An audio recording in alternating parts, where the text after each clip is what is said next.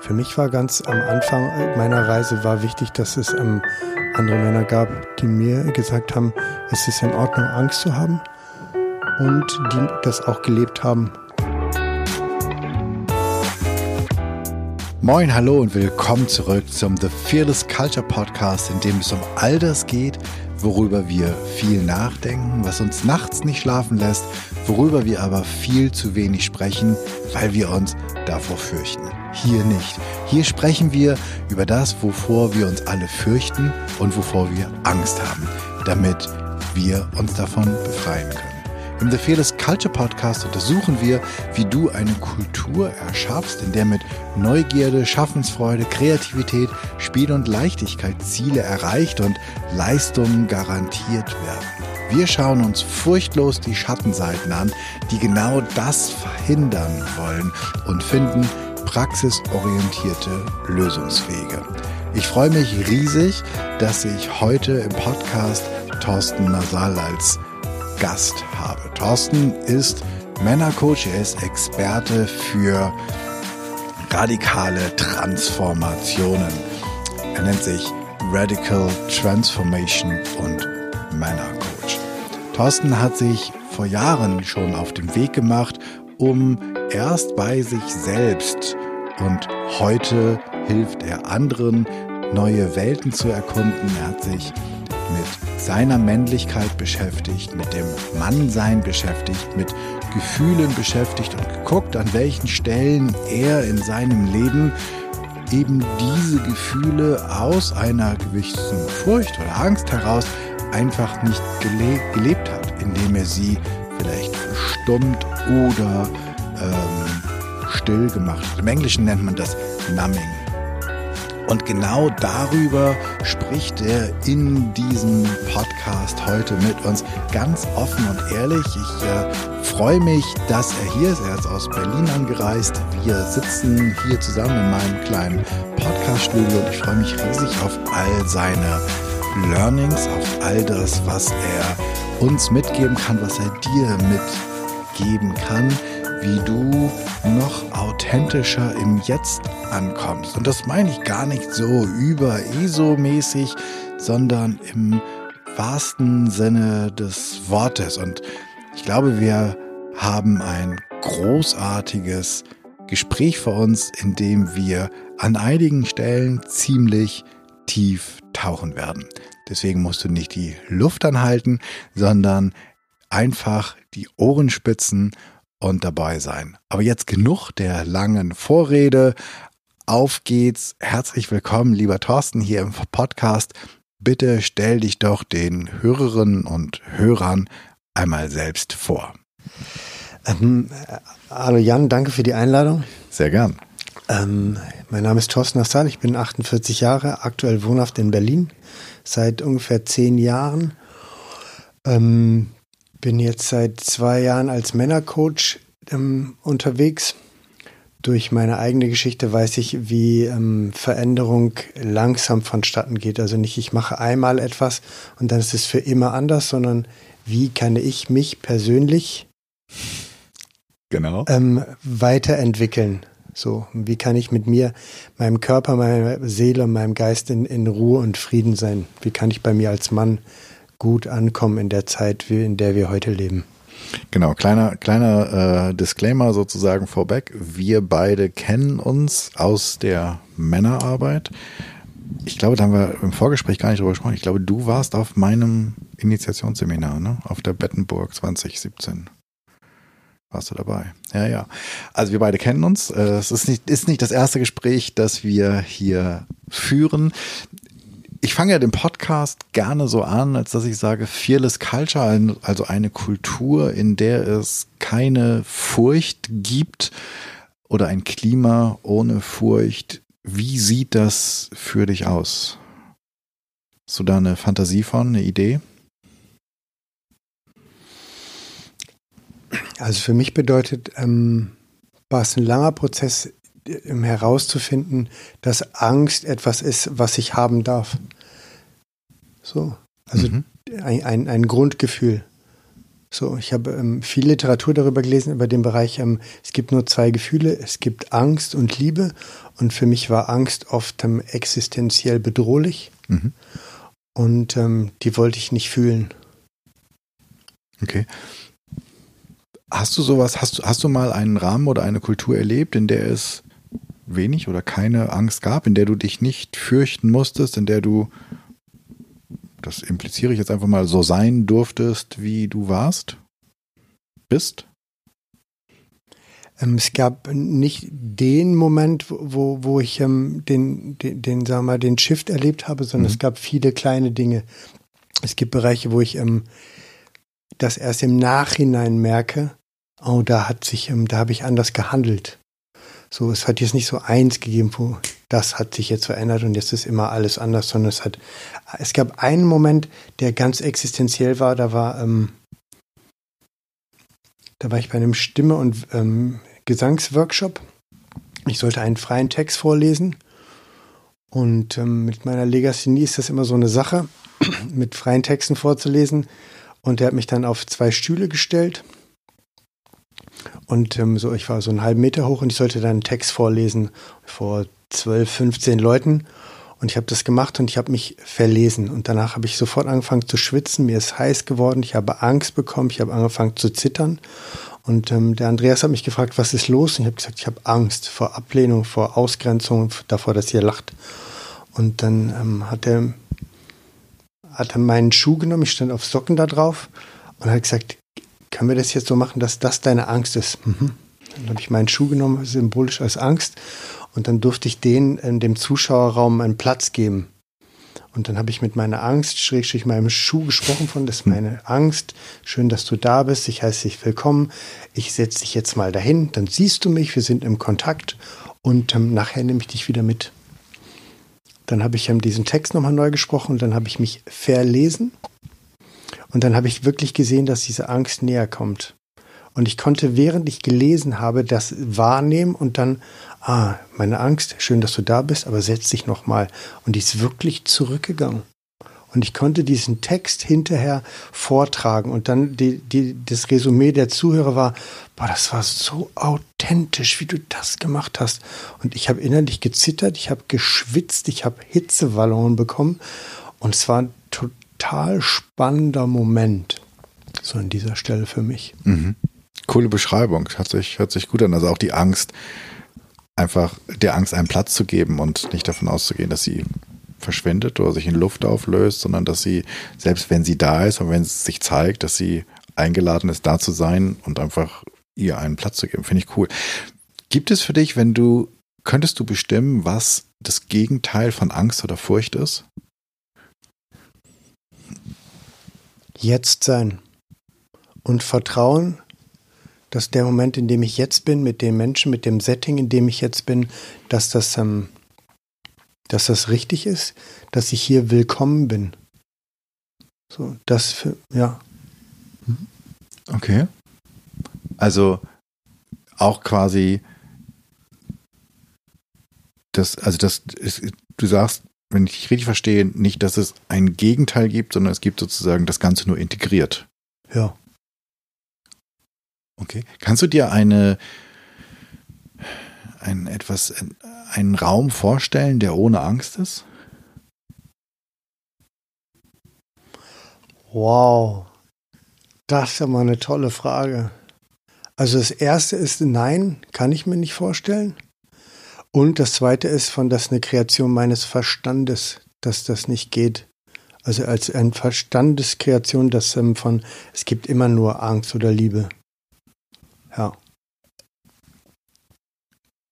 Das heißt aber, dass, wenn du sagst, das ist die Kreation deines Verstandes, dass dein Herz oder dein Gefühl theoretisch schon so einen Raum suchen würde? Oder sucht? Das ist echt eine spannende Frage. Ich, also es gibt Momente, in denen ich irgendwie ähm, präsent bin, in denen ich wach bin, in denen ich ganz klar bin und ich keine Angst habe. Mhm. So. Das ist der Moment, wo ich ähm, mich mit mir verbunden habe, mich mit mir, mit mir in mir verbunden habe, ja. Mhm. Du arbeitest ja als Männercoach ganz viel mit Männern logischerweise zusammen und das Thema Angst und Furcht, taucht das auf? Auf jeden Fall. Das war eigentlich jetzt eine rhetorische Frage, aber ich, ich habe jetzt viel keine. Das war eine tolle Brücke. Mir fiel, mir fiel sie nicht intelligenter ein. Ich gebe zu, ähm, man könnte es normal machen. Wir lassen das einfach das Tape laufen. Ähm, magst du vielleicht kurz berichten? Weil ich glaube, also meine Wahrheit, meine Fantasie ist, dass ganz, dass, dass Angst oder Furcht, und da können wir auch nochmal drüber reden, ob, du, ob es für dich da einen Unterschied gibt, dass es ein sehr präsentes Gefühl von Männern ist, das ganz häufig, wenn nicht vorwiegend unterdrückt wird und nicht gelebt wird. Zumindest nicht Tja, also natürlich ist es immer da oder ist es dann immer da und wird auch gelebt, aber es wird halt nicht bewusst gelebt, sondern es wird versucht, bewusst zu unterdrücken. Bin ich da, liege ich da richtig mit meiner Vermutung, mit meiner Idee, wie es ist? Hm. Also meine Erfahrung oder meine Erfahrung an dieser Stelle ist, dass, ähm, dass wir auch durch, durch unsere Nachkriegsgeschichte ähm, oft solche Gefühle gar nicht ähm, erlauben konnten, Angst zu haben. Und dass wir ganz oft Angst auch noch zellulär aus unseren Vorgenerationen in uns tragen. Mhm. Und dass wir in, in, ich bin jetzt 48, dass in dieser Generation war Angst ähm, nicht erlaubt. Ein Indianer kennt keinen Schmerz und ähm, stelle ich nicht so an. Mhm. Ich musste Eierkohlen aus dem Keller holen. Das war für mich der Horror. Ich war acht oder neun, das war wirklich grausam. Und bei mir in der Kultur gab es, oder in der Familienstruktur gab es keine Männer, die das vorgelebt haben. Ah, ich habe Angst. So, ich habe Angst, diese Maschine zu bedienen und ich habe Angst, irgendwie, wenn was weiß ich, wenn wir auf der Autobahn in einen Unfall irgendwie geraten. Also es wurde nicht gelebt und auch in der in der Zeit war, dass die Frauen in meinem System ähm, sich da über die Männer lustig gemacht haben. Und das tragen Männer heute in sich in, als Botschaft. Wenn ich Angst zeige, dann bin ich verletzlich. Wenn ich verletzlich bin, dann werde ich abgelehnt. Wenn ich abgelehnt werde, werde ich irgendwann einsam sein. Dann werde ich keine Frau finden, dann werde ich kein, kein, kein, ähm, keine angemessene Arbeit haben, dann werde ich kein Vater sein können. Und ich ähm, bin eigentlich einsam und isoliert. Diese, du hast jetzt, vielen Dank dafür, dass du jetzt von dir selbst berichtet hast und so offen das hier mit uns teilst. Aber du bist damit, ich vermute jetzt und äh, versuche das gerade so herauszufinden, ob ich damit äh, falsch oder richtig liege, aber mein, meine Vermutung ist, damit bist du ja nicht alleine, sondern das ist ja ein, ein ist es ein deutsches Grundgefühl oder ist es ein Grundgefühl vieler deutscher Männer oder vieler Männer in Deutschland? Ich finde, dieses Deutsch kommt immer so ähm, falsch raus, aber ist das etwa ein, ein, ein gesellschaftliches ähm, Phänomen? Ähm, aus meiner Sicht auf jeden Fall. Ja. Und ähm, ich, ich finde wichtig, wenn wir jetzt gerade, wir haben im Vorfeld ganz viel über das Thema Gender gesprochen, mhm. ähm, dass wir Männer uns an dieser Stelle auch diesem Thema ähm, stellen dürfen und uns auch aus die Zeit dazu nehmen dürfen, die wir brauchen. So, und uns auch damit zu entwickeln, was heißt es eigentlich für mich? Wann habe ich Angst? Wie fühlt sich das an? Wie reagiere ich darauf? Wie reagiert meine Umwelt darauf? So, und wie lange begleitet mich das eigentlich schon? Und was mache ich damit? Und rede ich mit meinen Freunden wirklich über meine Angst? Oder reden wir über Fußball? Oder reden wir über Frauen oder so? Du, du hast gerade gesagt, dass wir als Männer das dürfen. Von wem brauchen wir die Erlaubnis? Für mich war ganz am Anfang meiner Reise war wichtig, dass es ähm, andere Männer gab, die mir gesagt haben, es ist in Ordnung, Angst zu haben und die das auch gelebt haben, die auch wirklich in Momenten, ähm, wenn sie diese Angst gespürt haben, das auch haben fließen lassen. Das war für mich total wichtig und dass ich an dieser Stelle auch ähm, männliche Vorbilder habe. Ähm, Finde ich, finde ich super spannend, weil in, als, als du das sagtest, habe ich gedacht, so, ja, stimmt, es geht ums Dürfen. Und wer, wer gibt uns jetzt die Erlaubnis? Die Erlaubnis können wir uns ja eigentlich als Männer nur selbst geben, zu also unsere Gefühlswelt zu entdecken. Oder? Also es sind ja nicht, es sind ja nicht die Frauen, die uns die Erlaubnis geben, sondern die Erlaubnis liegt ja in uns selbst. Weil wir beim Thema Gender waren und wie unterschiedlich ähm, die Wahrnehmungen sind und wie unterschiedlich das Thema auch in den Generationen ist. Also ich bin war ja, ich bin 50, ich bin sozusagen der alte Sack hier gerade im Podcast. Ähm, und, und deswegen, also ich bin ja jetzt wirklich schon eine andere Generation. Also ich gehe jetzt sozusagen hm, mit großen Schritten auf die Großvater äh, Generation zu. Das ähm, sieht man mir natürlich nicht an, aber trotzdem ähm, ist das ja so. Und das, da ist halt die Frage, dieses, diese Erlaubnis. Ich meine, wie alt müssen wir werden, um das zu dürfen? Und du hast einen Sohn. Ist es da, beobachtest du, dass es in anderen Generationen anders mit dem Thema umgegangen wird? Oder ist es im Großen und Ganzen derselbe Schuh, nur mit anderen Wörtern? Die Generation heute, die geht da anders mit um, weil ich mein Eindruck ist, dass wir die Generation ähm, an dieses Thema schon ganz anders rangegangen sind. Dass wir auf einer bestimmten Ebene andere Vorbilder für unsere Kinder geworden sind. Dass diese ähm, Grundgefühle wie Angst, ähm, ähm Trauer, Wut und Liebe, dass die schon mal eine Grundbasis haben und dass ähm, die das ähm, gelebt, vorgelebt bekommen haben. Mhm. So, und dass ich die Generation, die jetzt kommt, die im Alter meiner Kinder ist, mit Anfang 20, dass sie schon einen anderen Umgang dazu hat, eine andere Sprache, einen anderen Ausdruck, die ähm, diese Gefühle ähm, eher einen Zugang zu hat. Und mein Eindruck ist, dass wir Männer erstmal überhaupt einen Zugang dazu finden müssen. Und eins noch, ein Nachtrag zu dem von vorhin. Für mich war wichtig, dass es ähm, Männer sind, die das vorgelebt haben. Mhm und ich mir darüber ähm, mir selber die Erlaubnis geben konnte, weil ich gesehen habe, wenn die ihre Angst zeigen, dann ist das nicht existenziell bedrohlich. Wenn die ihre Angst zeigen, ist es nicht existenziell. Dann bedrohlich? sind die nicht emotional bedroht. Also dann ist es für die nicht. Ähm ah, nach dem Motto, denen passiert nichts, wenn sie es machen, dann ist die, dann gibt es eine Wahrscheinlichkeit, dass mir auch nichts passiert, wenn ich es mache. Genau. Also dass die so eine Art Vorbildfunktion an dieser Stelle hatten. Mhm. Wie, wie machst du das jetzt, wenn du mit Männern arbeitest, wenn du, wenn, wenn die zu dir kommen und wahrscheinlich dann ja auch dieses Thema in irgendeiner Ausprägung mitbringen? Wie bringst du sie an ihre Gefühle? Es gibt ja diesen Spruch, es gibt zwei oder drei Gründe, warum Männer weinen dürfen. Der erste ist die Geburt ihres Sohnes, der zweite ist, wenn der Fußballclub verliert und der dritte ist, wenn der Vater stirbt oder so. Thorsten lacht gerade leise vor sich hin. Was für beschissene Beispiele. also ich glaube, das Wichtigste ist, ähm,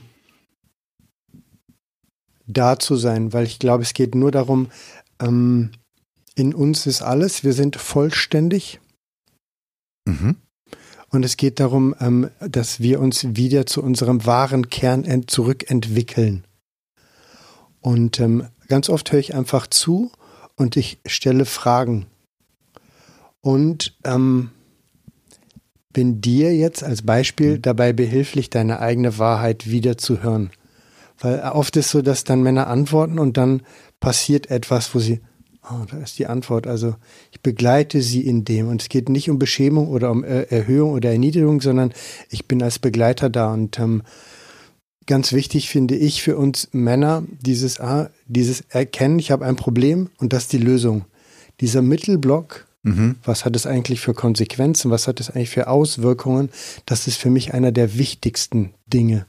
Weil dann, erst wenn ich mir diesen Mittelblock emotional erlaube, habe ich überhaupt eine Idee, wie könnte eine realistische Lösung für mich überhaupt aussehen. Ja, super wichtig. Das ist, ich glaube das ganz häufig, dass das im, im, im Kontext von Arbeit oder von Unternehmen ist, ist das Thema Fehler. Und da sind viele sozusagen Fehlerlösung.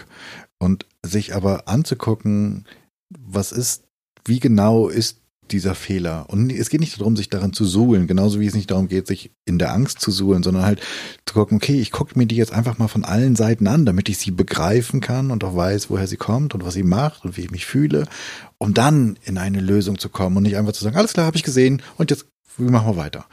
Ähm, finde ich super wichtig. Du hast noch eben etwas gesagt, was ich sehr spannend finde, weil ich glaube, dass es ein großes Thema ist in, im Kontext von Arbeit, aber genauso im Kontext von Beziehung, aber auch im Kontext von Freundschaft ist das Thema Scham.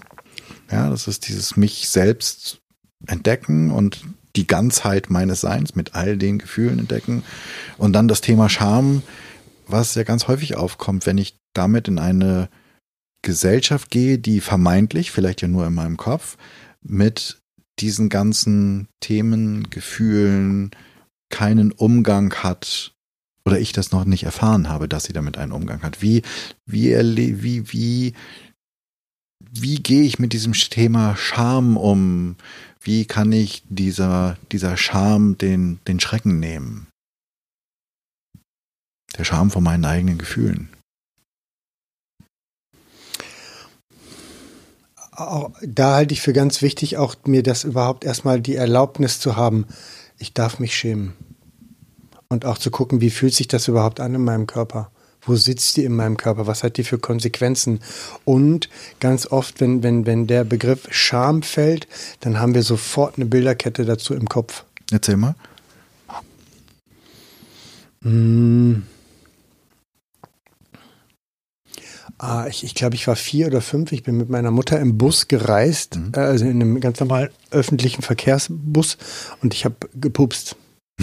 Okay. Und meine Mutter hat diese Geschichte dann, bis ich irgendwie ausgezogen bin mit 17, 18, immer wieder in irgendwelchen Familienkontexten erzählt.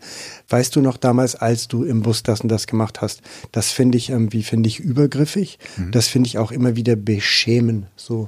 Und an dieser Stelle, wenn, wenn es um das Thema Scham geht, hat jeder von uns sofort Bilder dazu im Kopf. Und wenn er keine dazu hat, auch erstmal zu gucken, ah, ich habe keine damit. Und auch das ist nicht richtig oder falsch, sondern Ah, okay. Hm. Und jeder findet da an dieser Stelle etwas in sich von, ah, okay, das habe ich vielleicht abgeschnitten. Da habe ich nicht hingucken wollen, weil, wenn ich da hingucke, was hat das für Konsequenzen? So. Mhm. Hast, hast, du da, ähm, hast du da eine, eine Vorgehensweise oder wie, wie gucke ich da am besten hin? Wie gucke ich mir das am, also ich finde das ein super Beispiel, weil eigentlich, wahrscheinlich müsste man muss, muss man natürlich nicht, aber eine Möglichkeit wäre ja, irgendwann mal darüber zu reden, oder? Einmal du jetzt in deinem Fall mit deiner Mutter zu reden und sagen, du weißt du noch diese Geschichte, die du immer erzählt hast, ich, also vielleicht ist es auch gar nicht wichtig, das der Mutter zu erzählen, sondern einfach nur sich selbst zu erzählen, das hat, das hat mich echt beschämt und ich wusste nie, dass das, dass das Gefühl diesen Namen hat, mhm. aber wahrscheinlich ist es genau das und dann wenn ich einmal Zugang dazu habe, habe ich dann, ist es dann so, dass ich dann einfacher Zugang zu den nächsten Bildern habe, wo ich das Gefühl dranhängen kann? Auf jeden Fall. Weil oft ist nämlich so, wenn wir gerade an diesem Moment äh, merken, oh, da bin ich beschämt worden, mhm. kommt auch gleich, wo habe ich beschämt? Und, ah. und wo habe ich diese Kette, die ich erlebt habe, auch weitergelebt? Und wie ist dann der Umgang in der Beziehung miteinander gewesen? Und bin ich dann zum Beispiel der Vater, bin ich der Partner, bin ich der Freund, bin ich der Arbeitnehmer, der ich sein will? Oder habe ich eigentlich aus dieser alten Wunde heraus gehandelt? Und mir dieses ähm, Muster, aus dem komme ich, und so habe ich es weitergelebt, mir erstmal auch das wieder nur bewusst werden. Und was hat das für diesen Mittelblock nochmal? Was hat das für alltägliche kleine Konsequenzen? Vielleicht sind an diesen Beschämungen schon diverseste Beziehungen gescheitert.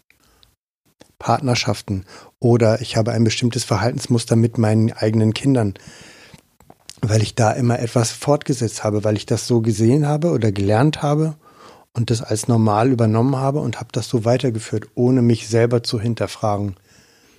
Mhm. Also ich lerne, also im beschämt werden lerne ich ein Muster des Beschämens.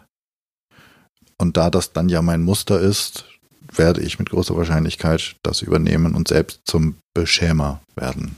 Ja. Und damit pflanze ich sozusagen mein Leid in die Welt. Und ähm, vergifte auch die nachfolgenden Generationen oder meine anderen Mitmenschen, vergifte ich ja mit demselben Thema. Und ich persönlich finde deswegen auch ähm, die Arbeit mit Männern, dass ähm, in diesem Rahmen, dass wir es wirklich brauchen, ähm, diesen Mittelblock zu integrieren, wo ich mir in einem Kreis von Männern die ähm, Erlaubnis bekomme erstmal, bis ich sie mir selber geben kann.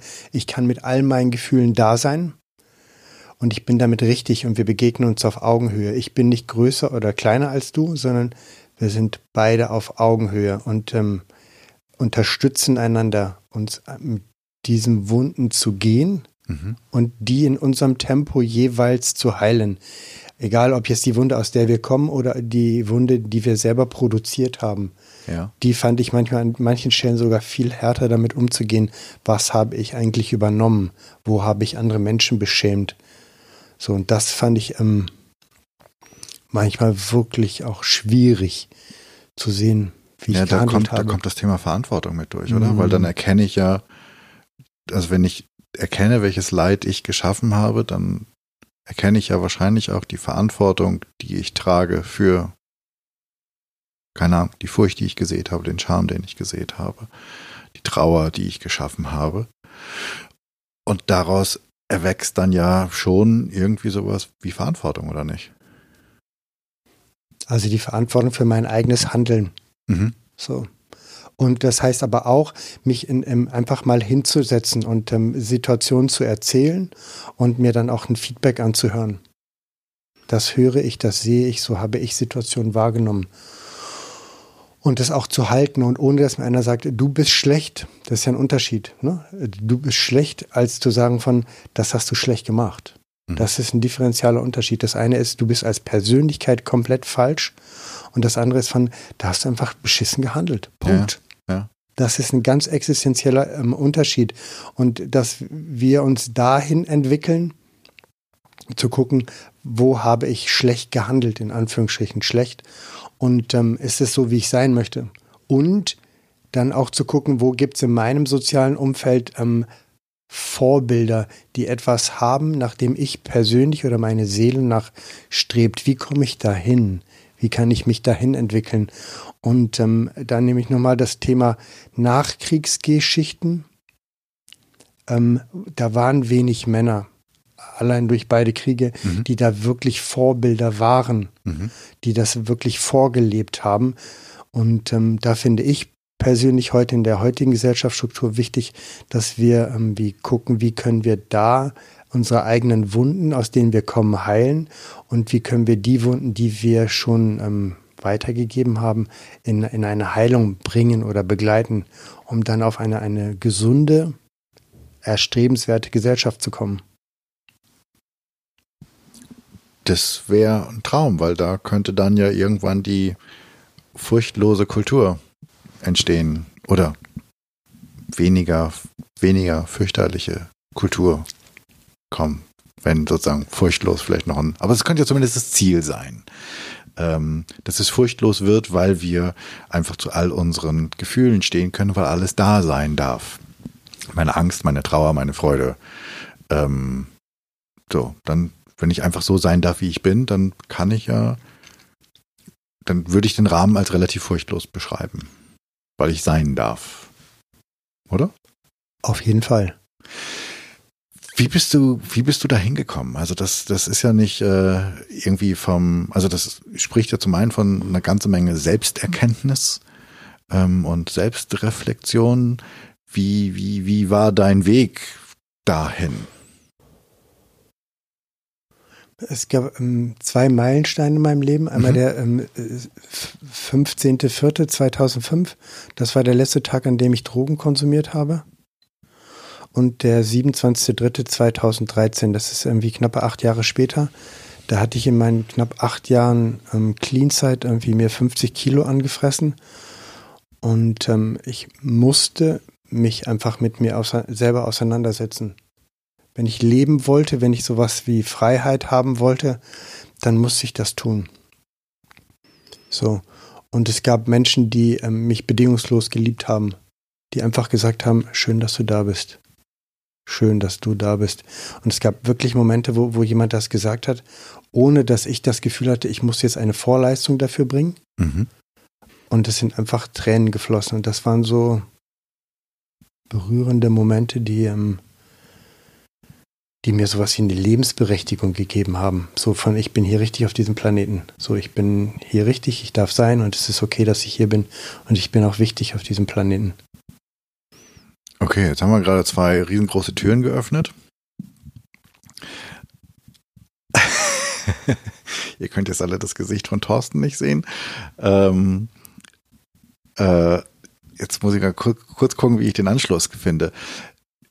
Aus sozusagen dem Drogenkonsum ausgestiegen ist ja schon mal ein Riesenschritt. Und du hast dann sozusagen also warum ist, ist, ist es immer so? Ich frage jetzt einfach sozusagen total unwissend ins Blaue rein. Ist es, ist es immer so, dass nach Drogenkonsum oder nach dem Aussteigen aus einer Sucht dann quasi das, wie, wie bei dir dann das wahrscheinlich übermäßige Essen kommt? Oder sonst wirst du ja nicht 50 Kilo zugenommen haben, wenn du nicht mehr konsumiert hast, oder? Also wenn ich realistisch drauf gucke, dann habe ich mit vier, fünf angefangen, Essen zu klauen mhm. um meine Gefühle zu deckeln. Und ähm, der große Shift, wenn ich jetzt so darüber rede und dann nochmal so irgendwie ähm, da so hinfühle, ist eigentlich der Punkt, ähm, also es, es geht relativ einfach, ein Leben ohne Drogen zu führen. Also das ist nicht so wirklich schwierig, auch in Deutschland nicht. Wir haben ein ohne Drogen. Ohne Drogen. Okay. Wir haben ein unfassbar gutes ähm, soziales Netzwerk und ähm, auf unterschiedlichen Ebenen kann man hier in Deutschland wirklich Hilfe bekommen. Und ähm, wie ein cleanes Leben aufzubauen. Aber essen muss ich jeden Tag.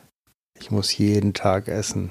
Was meinst jeden du, was meinst du mit, mit Essen klauen? Wie, wie, wie geht Essen klauen? Ähm, wenn du auf einen Kindergeburtstag gehst, ähm, den anderen Kindern irgendwie das Essen klauen. Also die Gummibärchen klauen, die Schokolade klauen, klauen oder irgendwie vom Kuchen nochmal die ähm, Kaffeebohnen runterklauen oder diese kleinen ähm, Buttercreme-Törtchen. So. Oder okay. nachts in den Kühlschrank gehen oder. War Essen bei euch rationiert? Hm, es war nicht rationiert, aber es war zellulär noch auf jeden Fall da. Essen ist was, ähm, äh, ganz viel Angst, nicht mehr genügend Essen zu haben, aufgrund dieser Nachkriegsgeschichte. Mhm. So. Da war Butter zum Beispiel ein totales Luxusmittel.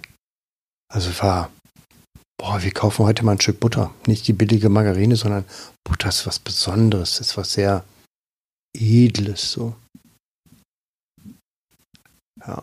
Okay, und du, du sagst, du hast sozusagen deine Gefühle, im Englischen heißt es ja numbing, also betäubt, mhm. mit Essen.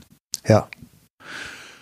Okay, hast du heute da Zugang zu, welche Gefühle du damals betäuben musstest? Hm, ich habe ganz oft einfach meine Gefühle generell mit Essen betäubt völlig wurscht, ob es jetzt Wut war, ob es Liebe war, ob es Angst war, ob es Trauer war. Es war, Essen war immer irgendwie ein Deckel, um das irgendwie, das meine Lebendigkeit oft zuzumachen. Ich war das einzigste Kind in der gesamten Familie, mhm. so. Und ich war immer zu laut. So, ich war immer zu laut, also sehr leise. Und das habe ich immer wieder irgendwie gedeckelt mit Essen.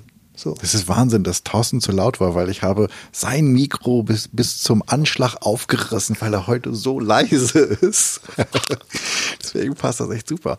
Ähm, und hast du, ist, ist es dann so, dass, also ich, ich frage sozusagen, ähm, ich frage ins Blaue hinein weiter und du sagst, wenn ich zu weit frage, aber ich finde das für, gerade für die Männer, die zuhören, super spannend, auch wenn es in den Ohrstöpseln jetzt unbequem wird, weil wir hier vielleicht für dich ein sehr persönliches und tiefes und vielleicht auch unangenehmes Thema haben, weil du Parallelen feststellst. Also meine Frage ist, und hast du dann irgendwann Drogen, wir haben noch gar nicht gesprochen, welche, ist glaube ich auch völlig Wurst, hast du sie, hast du das dann gegen das Essen getauscht?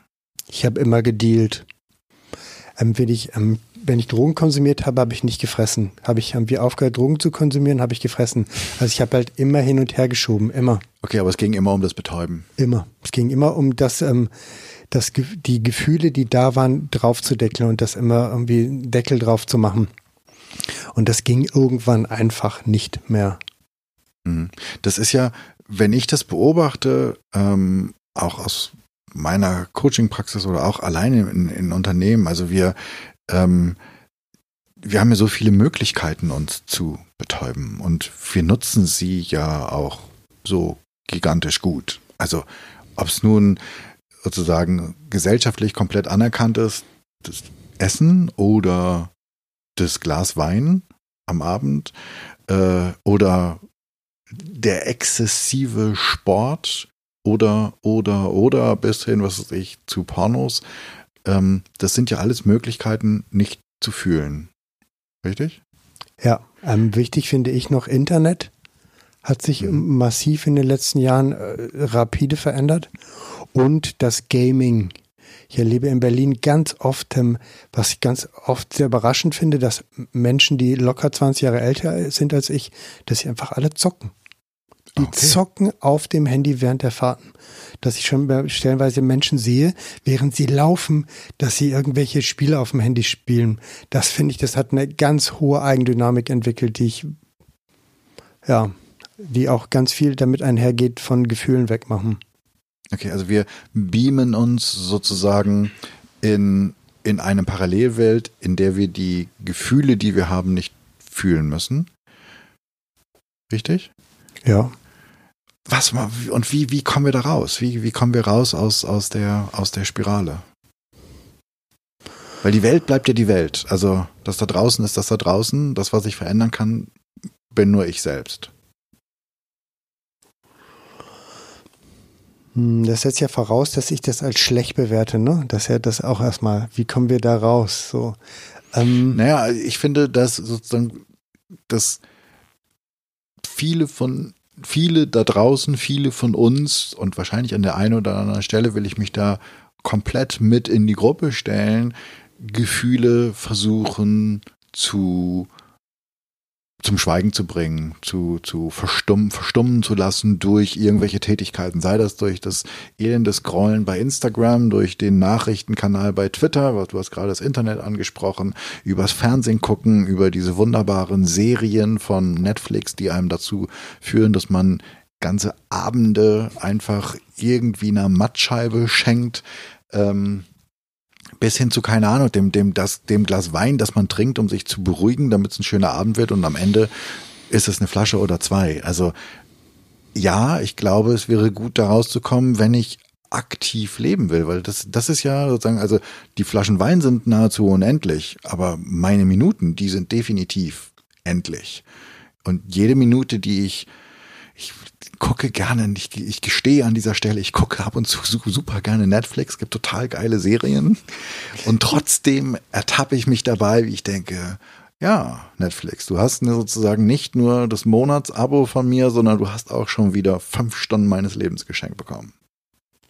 Und deswegen würde ich sagen, ja, ich bewerte das als selbst wenn ich jetzt sagen, nicht sagen würde schlecht, doch dann immerhin als bedenkenswert, ob das der Sinn meines Lebens ist, mich mit Serien, Rotwein, manchmal auch gerne einen leckeren Riesling, ähm, mir meiner Lebenszeit zu berauben, mich selbst meiner Lebenszeit zu berauben.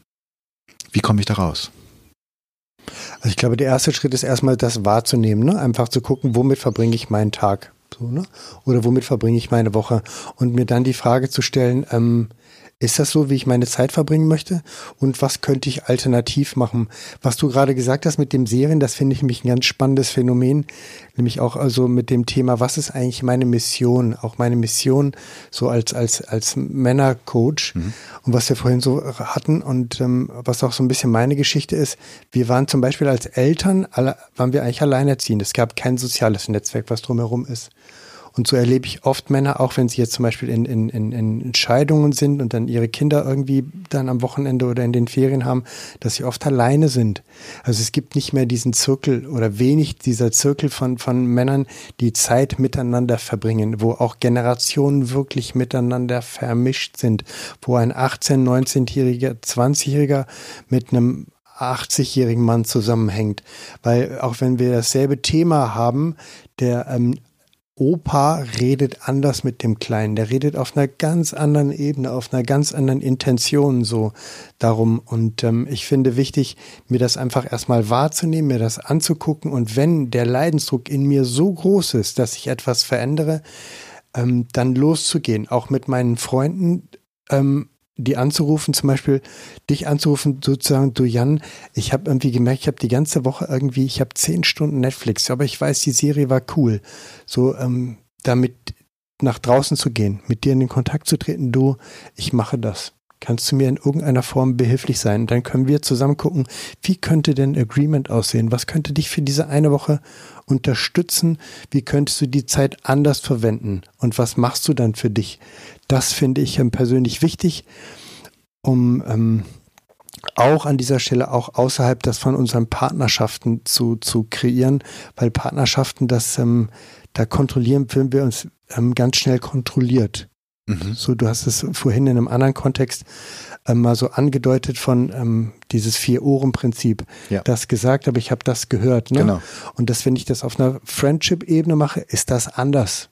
Mhm. Da ist auch die Sprache eine andere, so, ne? Wo ich dann einfach, oder du einfach sagst, so mal, ich höre das, aber ich fühle etwas anderes, so. Wo ich mich dann schneller ertappt fühle von, mm, so in der Partnerschaft, oh, habe ich da jetzt Lust zu, will ich da jetzt dran gehen? Ach nee, heute ist der Abend so nett und mein Tag war so anstrengend. Auf einer Freundschaftsebene ist das anders.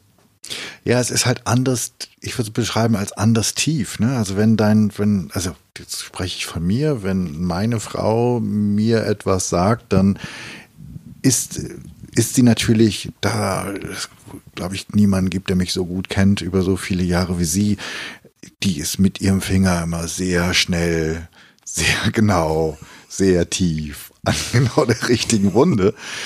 Und ich vermute, dass Freunde dasselbe Thema auf manchmal auf eine Weise ansprechen können, die weniger schmerzhaft ist, durch eine andere Tiefe. So. Und vielleicht auch, wenn es unter Männern ist, genauso wie es vielleicht auch unter Frauen ist, das müssen wir mal rausfinden, ähm, vielleicht auch eine andere Ebene hat.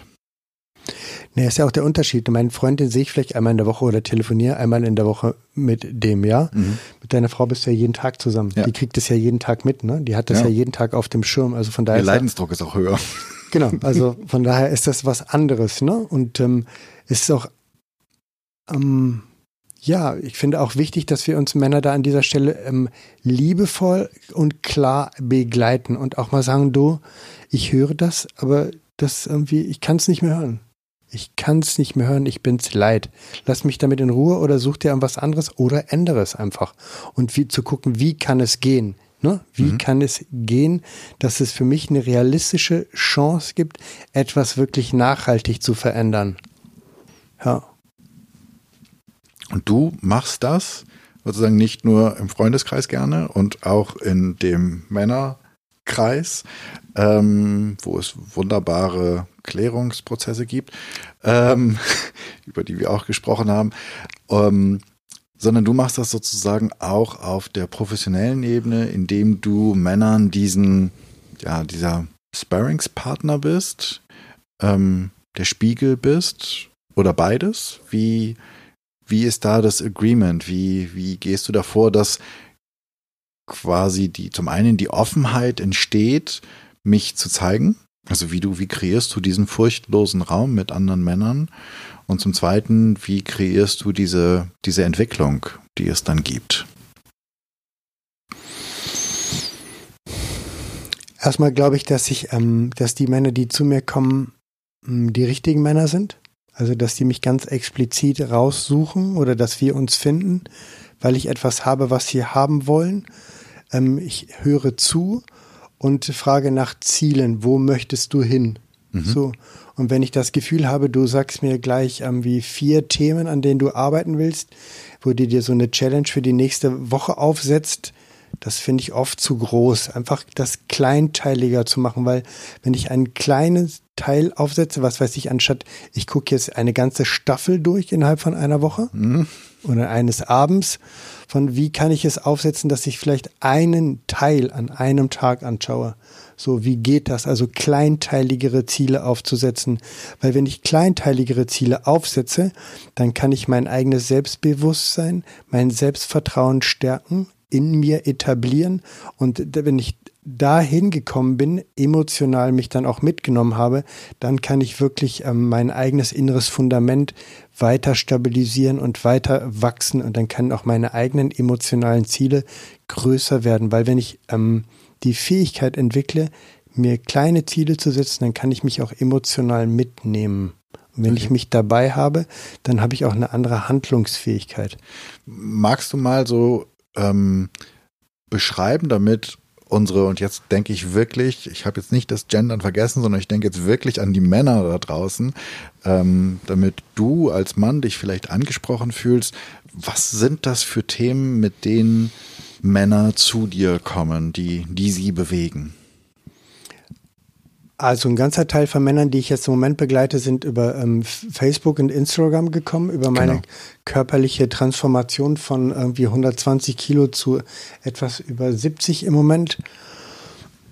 Die kommen ähm, ganz oft mit dem Thema, meine Alltagsstruktur ist völlig entglitten. Ich gehe nachts um drei ins Bett, ich muss aber um sechs aufstehen. Das heißt, ich bin immer schon von morgens an total getrieben so, und da geht es dann darum, erstmal wieder eine Tagesstruktur zu finden. Dann geht es darum, wie verbringe ich meine Zeit. Manch einer möchte einfach gerne das Thema haben, ich möchte gerne mit, ähm, ich möchte mich wieder gesund ernähren. So. Mhm. Ich möchte eine Tagesstruktur haben, ich möchte mich gesund ernähren und ich möchte Zugang zu meinen Gefühlen haben. So. Und jetzt ähm, wissen die, Entschuldigung, wenn ich ins Wort falle. Bitte wissen die schon, dass sie, also ist, ist das Bewusstsein schon da, ich habe keinen Zugang zu meinen Gefühlen? Ganz oft wissen die das. Ja. Das okay. wissen die. Also ich glaube ganz oft, wir wissen das. Wir haben dem Kind vielleicht noch nicht so den Namen gegeben, aber in uns haben wir unsere Wahrheit. Wir haben sie halt oft nicht ausgesprochen, aus Angst, aus aus Angst vor Ablehnung oder aus Angst vor den, dass ähm, wenn ich meine Angst zeige, meine Wut zeige, dann ähm, kann das gar keiner halten. Also mache ich das erst gar nicht.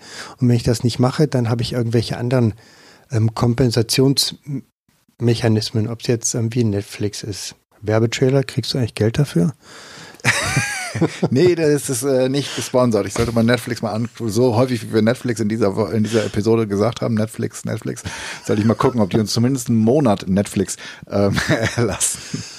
Aber was, wo, wo wir bei Werbetrailer waren, also ähm, kommt unten in die Shownotes rein. Ihr solltet euch unbedingt ähm, als Zuhörer und Zuhörerin äh, Thorstens Facebook-Videos angucken, weil die sind großartig. Sie sind großartig, wie ehrlich er vorgeht und wie viel Vorbild er dort ist, über Gefühle zu sprechen. Also ich bin jedes Mal von den Socken, wenn ich äh, das sehe. Ist wirklich großartig. Show Notes unten. Auch dafür gibt es keine Kohle. Auch nicht von Facebook, auch nicht von Thorsten.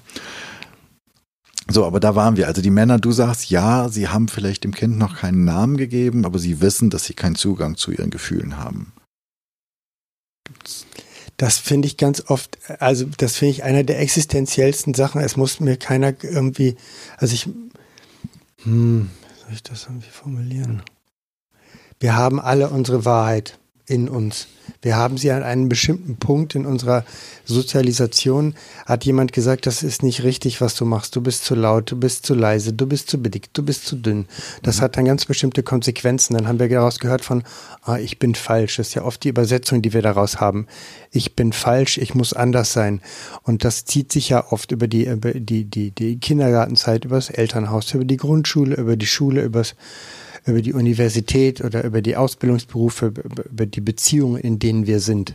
Und das wird ein ganzer Rattenschwanz so. Und ähm, ich glaube, es gibt eins, ähm, wo es dann darum geht, dieses, ah, und es gibt eins, was oben drauf liegt, meinetwegen, ich habe keine Tagesstruktur, ich muss irgendwie zu lange glotzen oder ich muss irgendwie noch daddeln oder ich muss noch Pornos gucken oder ich muss dann nachts um zwölf nochmal was essen, was so ganz oben ist und dann erstmal ähm, damit zu gehen Nicht, das ist falsch, sondern mhm. ja, du machst das.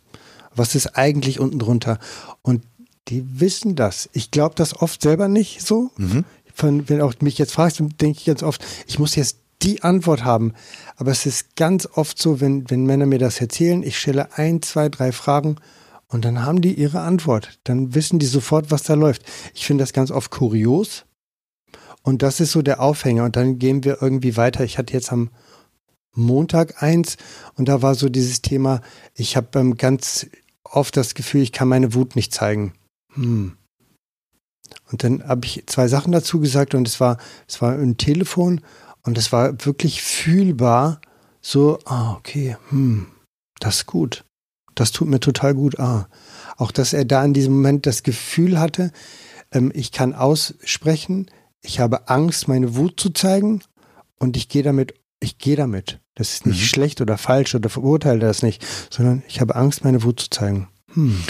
Wut ist ja eigentlich so ein, so ein oder Aggression ist ja so eines der, eine der Gefühlsregungen, die, das ist natürlich meine Wahrheit, ähm, die relativ männlich akzeptiert ist, oder? Also ein Typ, der ein bisschen brüllt, ist, ja, das ist nicht angenehm, aber das ist okay. So, ein Typ, der heult, ähm, deutlich weniger. Ein Typ, der albern ist und lacht vor lauter Freude, ähm, ist auch nicht so richtig ein. Da, Jan, da muss ich ja echt gerade radikal widersprechen an dieser Stelle. Ich erlebe ganz oft, dass Männer gar nicht ihre Wut zeigen.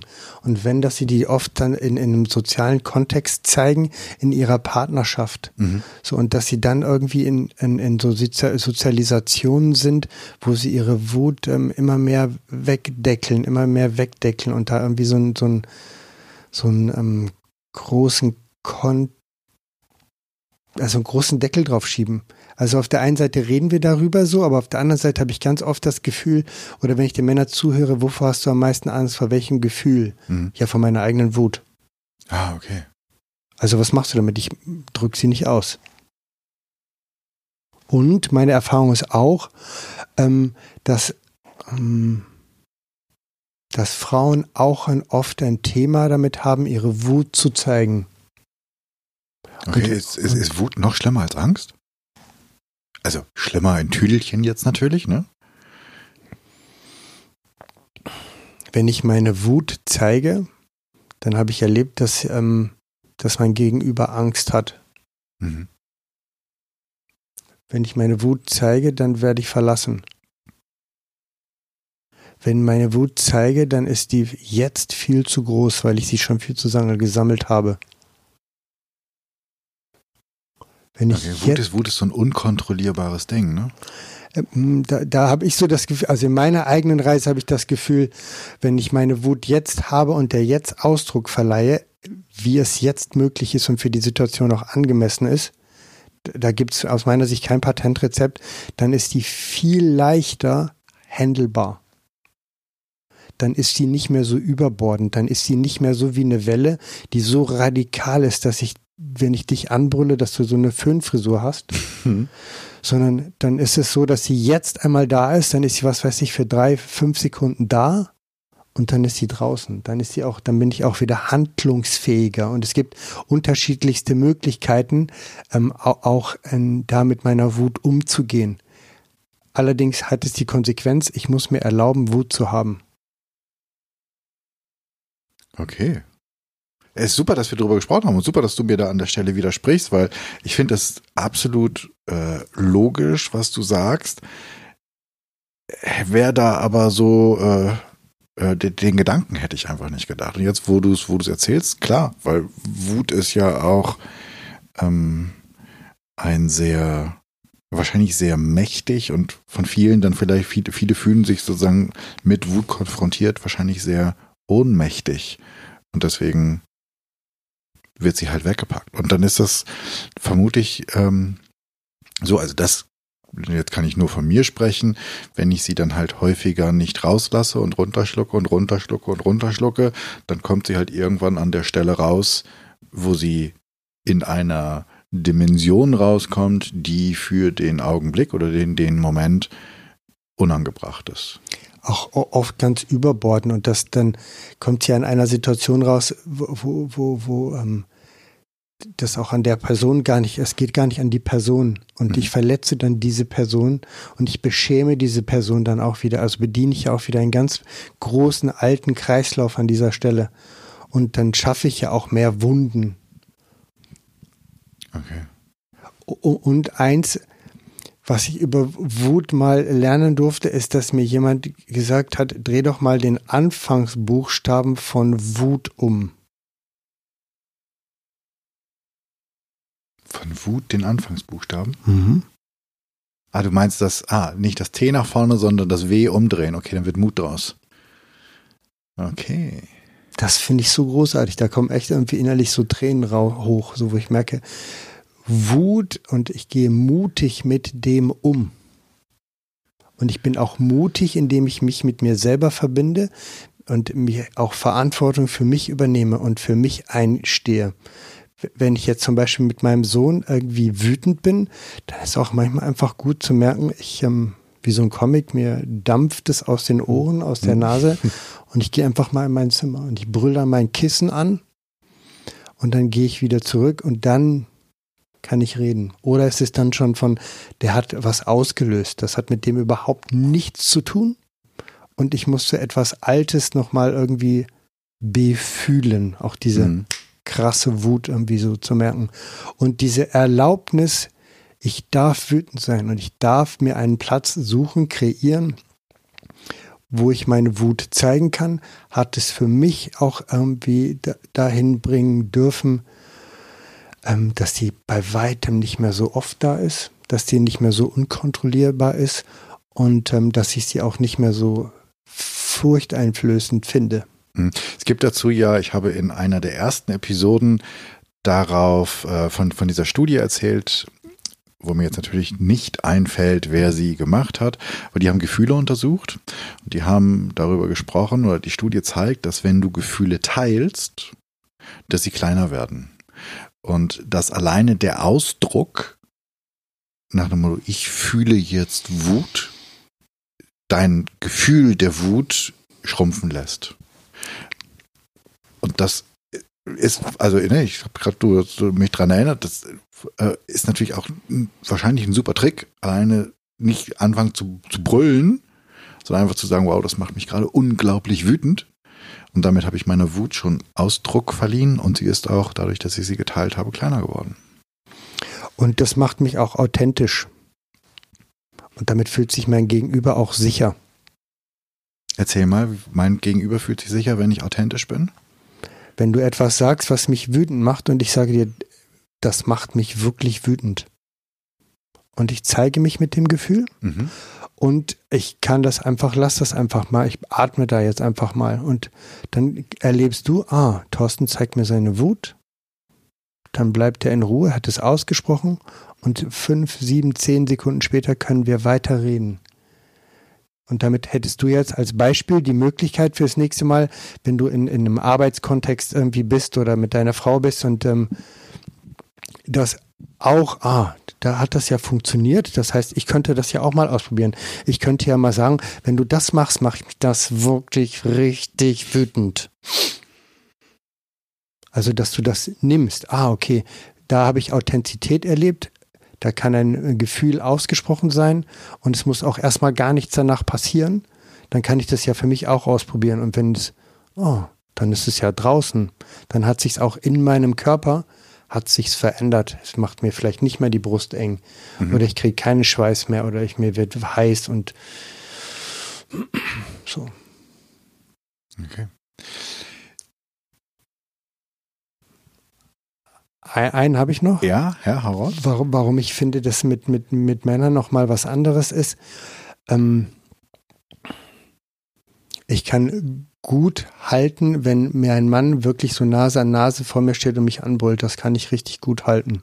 Mhm. So, und ich glaube, dass das Männer untereinander auch viel besser machen können, mhm. weil es einfach auch, ähm, wenn sich jetzt jemand irgendwie, der richtig groß ist, so ich bin mit meinen 1,76 bin jetzt hier nicht der Größte, wenn da jemand vor mir steht, der zwei Meter groß ist und der mich anbrüllt oder ich den anbrülle, dann weiß ich, dann kann, ist der mir körperlich irgendwie gewachsen, der kann mich ja. halten. Ja. Bei einer Frau, die, die einfach vom Gewicht her schon kleiner ist und ähm, das ist was anderes. Das fühlt sich bedrohlicher an. Und ich glaube, wenn wir ähm, in diesen Kreisen von Männern, wenn wir da sind, wie die dann auch im Einzelnen aussehen mögen, können wir äh, damit diesen Gefühlen anders umgehen und dann können wir die besser kanalisieren und dann können wir auch die in unseren Alltag integrieren, ob jetzt in die Partnerschaft, ins Arbeitsleben oder in die Vaterschaft oder in die, die Elternschaft oder in die, mhm. ins Kindsein.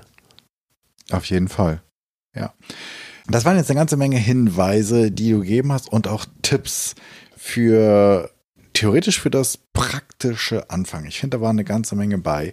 Wenn jetzt aber da draußen jemand ist, der denkt so, coole Geschichte, ähm, kann ich nachvollziehen, da schwingt etwas in mir, das sollte ich mal ausprobieren.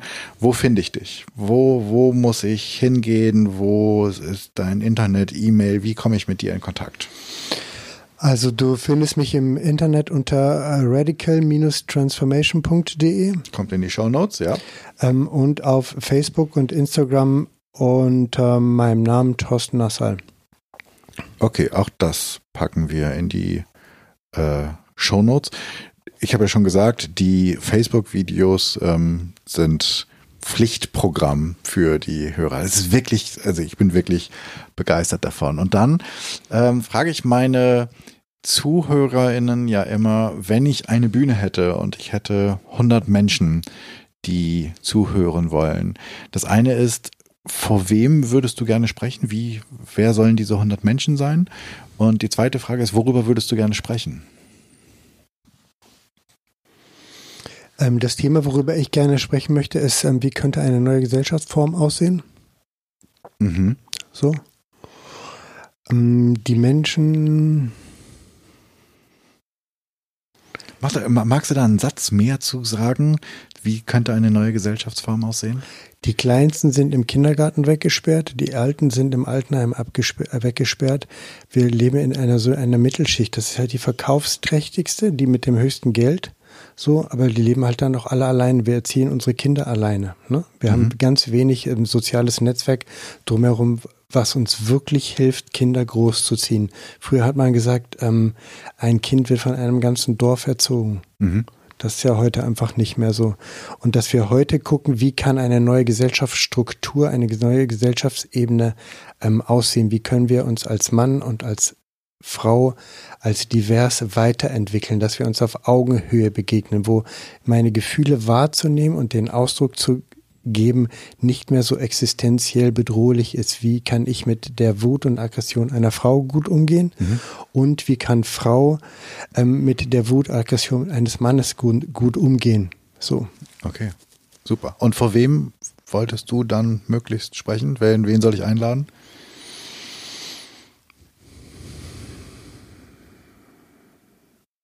Vor Menschen, die ähm, bereit sind, auch in ihren eigenen Spiegel zu schauen Aha. Wo habe ich ähm, noch meine, wo habe ich noch, wo habe ich meine Schattenseiten, wo habe ich Vorurteile, wo habe ich Ängste, wo, wo habe ich, ähm, ja, wo habe ich Vorurteile, Ängste und wo hänge ich noch in alten Mustern drin? So, ja. Okay. Hättest du, um mich darauf vielleicht vorzubereiten, auf ähm, deinen, deine, deine Rede, auf deinen auf deinen Bühnenauftritt. Hättest du Bücher, die du unseren Zuhörerinnen empfehlen würdest? Was wäre deiner Meinung nach etwas, eine Pflichtlektüre, die auf den Nachttisch gehört, falls du, falls du einen Nachttisch da draußen hast?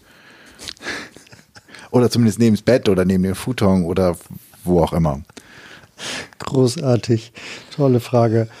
Ähm, was ich toll finde, was ich immer wieder sehr gerne lese, aber auch wirklich nur portioniert lesen kann, mhm. weil es so deep ist für mich, das einmal von Eckhart Tolle jetzt. Mhm. Das hilft mir immer wieder, irgendwie mich ins Jetzt zu bringen, nicht in der Zukunft zu sein oder in der Vergangenheit rumzuschweben. Dann finde ich noch ähm, von Keith Johnson, der ist Theaterpädagoge aus Kanada. Der hat ähm, ähm das Buch rausgebracht Improvisation und Theater. Okay. Und der bringt auf vielen Ebenen, hat der mir geholfen, einfach ein Ja zu dem, was jetzt ist, zu geben. Und durch dieses Ja habe ich Bewegungsmöglichkeit. Dadurch wird es verwandelbar. Wenn ich ein Nein habe, ist sofort ein Block, ist sofort ein Ende. Spannend. Okay. Das fand ich großartig. Und ähm, was ich persönlich auch total schön finde und mir auch auf der Reise zu ähm, meinen Gefühlen, mit meinen Gefühlen sehr behilflich war, war von Michael und Diane Richardson das Buch Zeit für Gefühle. Die unterscheiden zwischen Gefühlen und Emotionen. Und das hat wirklich, ähm, das für mich, für mich wirklich wie Filmfestspiele gewesen. So, das fand ich wirklich großartig. Prima auch das soll in die Shownotes kommen. Vielen Dank für die Buchtipps. Und jetzt ähm, meine Frage. Wenn du ein, so, so eine kleine Wochenchallenge hast, wir ähm, veröffentlichen den Podcast ja immer wöchentlich und vielleicht so eine kleine Hausaufgabe, die österreichischen Zuhörer würden sagen Hausübung. Ähm, oder Challenge auf Neudeutsch äh, für, für all die unter 30-Jährigen. Ähm, was, womit könnte ich anfangen, gerade als Mann, aber vielleicht auch als Frau, meinen Gefühlen, meiner Gefühlswelt, meiner Angst, meiner Furcht, meiner Wut, meiner Trauer näher zu kommen? Ähm, zum Beispiel mal Offline-Zeiten einzubauen bevorzugt zum Beispiel, je nachdem, wann ich ins Bett gehe, wenn ich um elf ins Bett gehe, bis um sechs einfach mal offline zu bleiben und morgens mal mein erstes Zeug zu machen, ohne gleich irgendwie irgendwelche E-Mails zu checken oder Facebook oder Instagram oder Twitter oder sonst irgendwas, sondern einfach mal mit mir selber bleiben, ähm, Tagebuch schreiben und fließen lassen. Was kommt da eigentlich? So und da ist ähm, für mich ist das oft so ein Punkt von das immer Verarbeiten von gestern und so eine Aussicht auf, auf, auf um, jetzt und morgen. Und es bringt Frieden. Und mit diesem Moment kann ich mit mir andocken. Und wenn ich mit mir angedockt bin, dann kann ich ganz anders mit den Gefühlen in dem Moment, wo sie kommen, umgehen. Okay, ganz konkret. Also von dem Moment, wo du ins Bett gehst, bis theoretisch eine halbe Stunde nach dem Aufstehen, offline und dir, nachdem du aufgestanden bist, kurz Gedanken dazu machen, was war, was ist, was kommt. Ja. Okay. Mache ich seit Jahren und funktioniert einfach gut. Ja, ich versuche das ähm, gerade. Ich bin gerade in der, in der Erprobungsphase. Ich finde das auch toll, vor allen Dingen, weil es ja echt immer schneller geht und weil, äh, weil man da irgendwann so einen Zugang dazu findet und weil es schon schön ist, äh, dann Augenblick innezuhalten und wirklich zu, zu reflektieren, auch so ein bisschen die Prioritäten für den Tag zu legen und nicht nur sozusagen die To-Do-Liste abzuhaken, sondern wirklich zu sagen, das ist das, was heute nach Möglichkeit gut werden soll. Und um auch meine eigenen Mustern auf der Reise zu begegnen. Ah, wo wiederholt sich etwas? Wo wiederholt sich, ah, oder wo habe ich eine ganz neue Handlungsstrategie entwickelt, die ich aber erst im Nachhinein festgestellt habe von, Mensch, da habe ich ja ganz anders gehandelt. Mhm. Tausend Dank, Thorsten, für dieses, ich finde, super bereichernde Gespräch, für deine Offenheit, für deine Ehrlichkeit, für den Austausch, für die ganz vielen Hinweise, die du hier gegeben hast, die für die Zuhörerinnen und in diesem Fall ganz besonders für die Zuhörer des Podcasts unglaublich wichtig sind. Ich würde mir wünschen, dass ähm, ganz viele Männer das hören ähm, und einmal gucken, was da resoniert, damit wir eine bessere Welt erschaffen können. Alle zusammen, Schritt für Schritt. Tausend Dank, dass du hier warst, Thorsten. Danke für deine Einladung und danke für die Zeit, die wir miteinander verbringen durften. Sehr ja. gerne.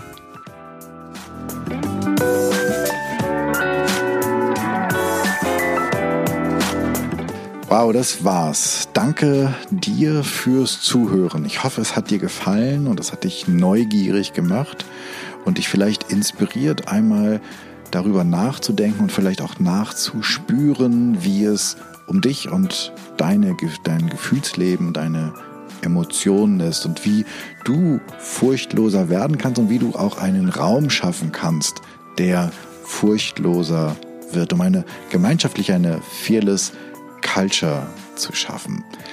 Ich freue mich riesig über dein Feedback und Ideen, was ich noch machen könnte, was ich besser machen könnte. Für mich ist dieser Podcast ein Herzensthema und dein Feedback bedeutet mir wirklich viel. Wir haben in diesem Podcast häufiger über einen Männerkreis gesprochen. Das ist Mankind Project in Deutschland, MKP Deutschland. Auch das findest du in den Shownotes. Es ist eine Möglichkeit, wie du als Mann dich vielleicht deinen Themen nähern kannst. Und wenn es dir hilft, freuen wir uns, dass wir hier einen Link in den Show Notes haben. Wenn du ein Thema hast, von dem du meinst, das müsste mal besprochen werden und du bist eine gute oder ein guter Ansprechpartner oder du kennst jemanden, dann schreib mir doch bitte an podcast.janschleifer.com. Abonniere den Podcast auf iTunes, Spotify, Stitcher oder wo auch immer du Podcast hörst. Und natürlich freue ich mich riesig über deine 5-Sterne-Rezension bei iTunes, denn damit wird der Kreis derer, die diesen Podcast hören können, größer und wir können alle zusammen etwas verändern. Vielen Dank fürs Zuhören. Ich hoffe, du bist bei der nächsten Episode wieder dabei. Bis dahin, mach's gut, sei furchtlos, dein Jan.